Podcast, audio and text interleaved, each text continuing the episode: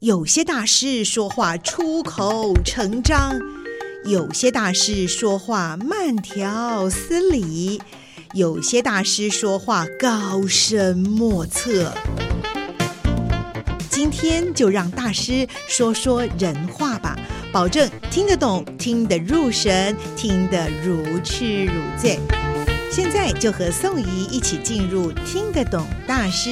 让大师说人话。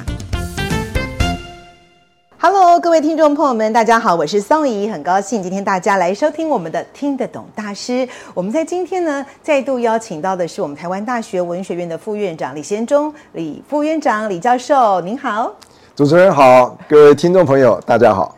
副院长哦，过去呢曾经两次跟我们谈到墨子的一些这个思想，而且呢是用好亲切、好生动的方式来告诉大家。那么现在我想要更拉近到和我们一般人有关的，就是如果说呃墨家这个思想用在我们的现实生活当中，您觉得哪一个最实用？哪一个是我们现在最需要的？是不是可以帮我们介绍一下？好的，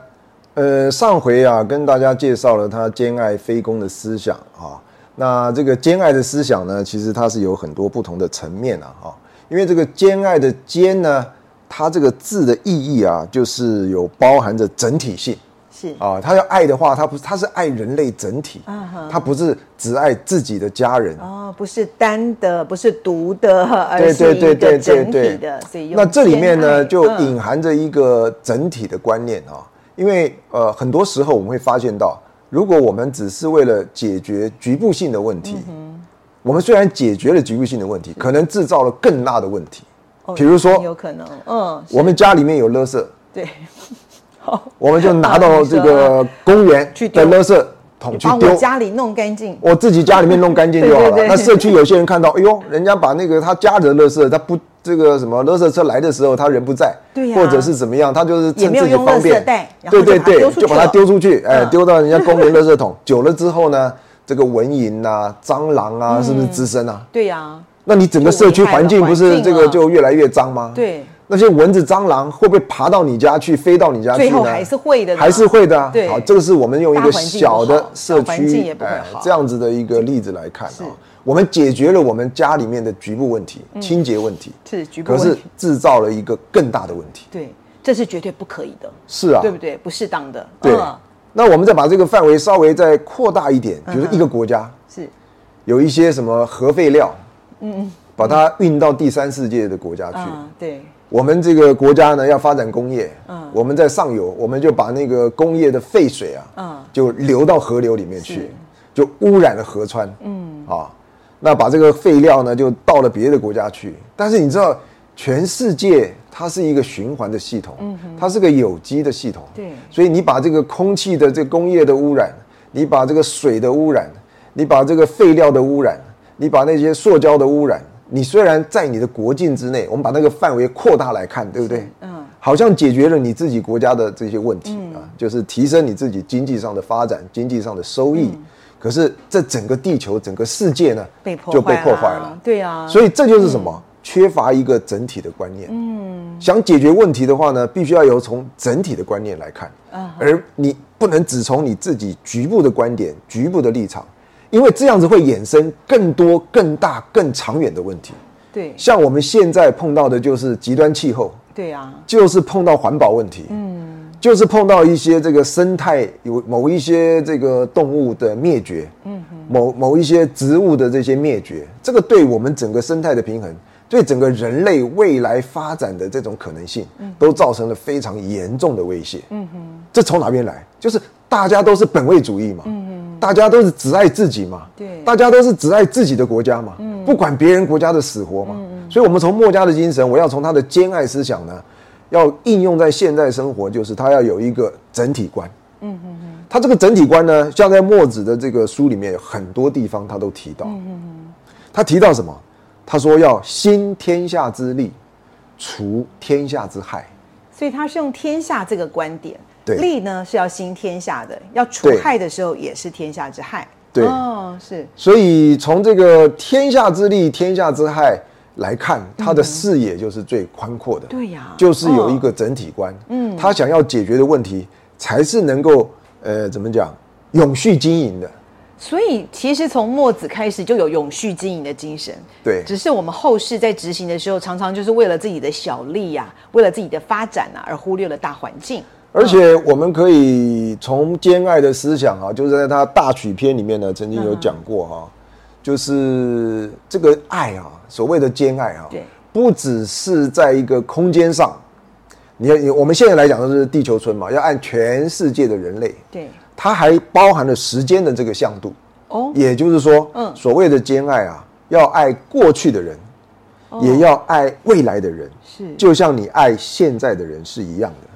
这样子吗？所以不只是一个空间的向度，您说对还涵盖了时间。那是么您说爱以前的人，那所以对我们是应该如何来珍惜以前的 人呢？比如说哈、嗯嗯其实，在儒家里面也有讲啊，就嗯是善继先人之志啊。哦，嗯比如说，古代的一些先圣先贤他们的理想嗯啊，希望怎么，比如说我们在那个什么《礼运大同篇》啊对，大道之行什么天下为公啊，天下为公嗯哦什么讲信修木啊，男有分啊，女有归啊，或物其弃于地也，不必长于己啊，这些是啊，故外乎而不避啊，这些这些理想我们还没做到，对不对？对，那所以我们要善记这些先贤先哲的志向，哦努力朝向一个天下太平的这个方向去努力嘛。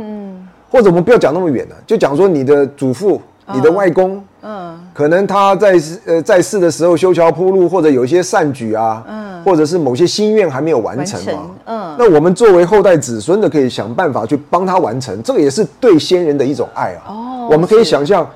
当然了，如果你在墨家的话，他认为人死并不是完全的结束，哦，是人死了以后啊，以另外的一种形态存在。 ，OK。所以从这个角度来讲的话呢，你的这些先人啊，以另外的形式存在，看到你的后代子孙完成了他呃在世的时候还没有完成的那些心愿，嗯那他是不是感到安慰？对啊，只要格外的安慰，是啊呃这而且也这觉就得是很荣耀。你看这我就是的后人，对不对以前人我晚的辈一种爱啊。哦，好，这是对以前人的爱。对，我那们么也可以对未来未人来对未来的人的爱，像您刚刚讲的这种永续发展，可能也就是其中一个重要的一个传承哦。对，嗯，如果我们现在把地球破坏，我们的的子、我嗯们的孙、或者我们的曾孙辈，是他们已经不适合生存在这个地球上。对呀、地球已经增加了好多温度，现在都已经搞到三十六七度了，或者那时候弄或到者40是度了 或者无法是生说，活在这个这个嗯呃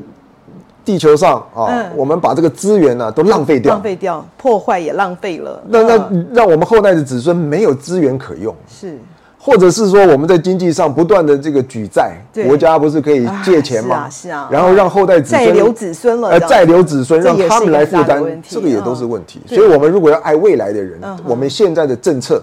我们现在的做法，就必须要考虑到以后的人，嗯他们的生存环境，